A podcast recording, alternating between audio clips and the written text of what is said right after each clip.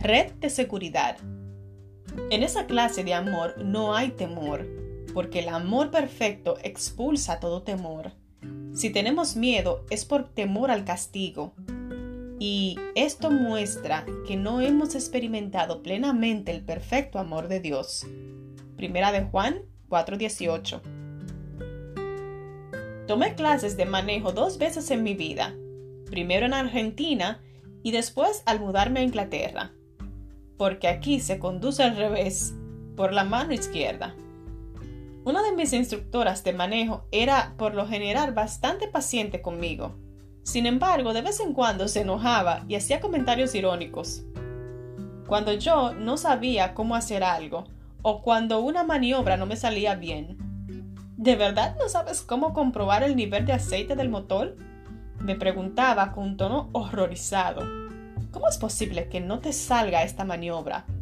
Parecía que mi instructora esperaba que yo supiera todo de antemano, aún antes de que ella me lo enseñara.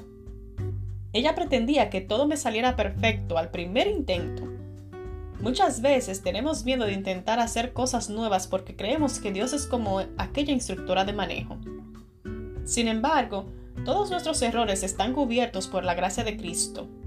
El escritor cristiano Graham Cook, en su artículo Todos los errores que cometí están cubiertos, los describe en esta palabra.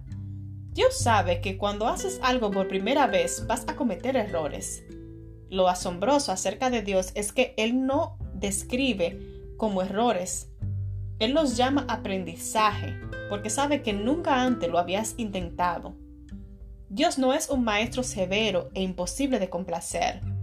Cuando nos atrevamos a avanzar y a intentar algo diferente, cuando navegamos por aguas inexploradas, Él aplaude y nos anima.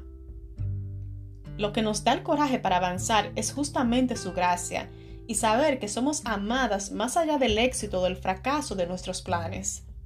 Su amor incondicional es la red de seguridad que nos anima a lanzarnos hacia lo desconocido como un trapecista.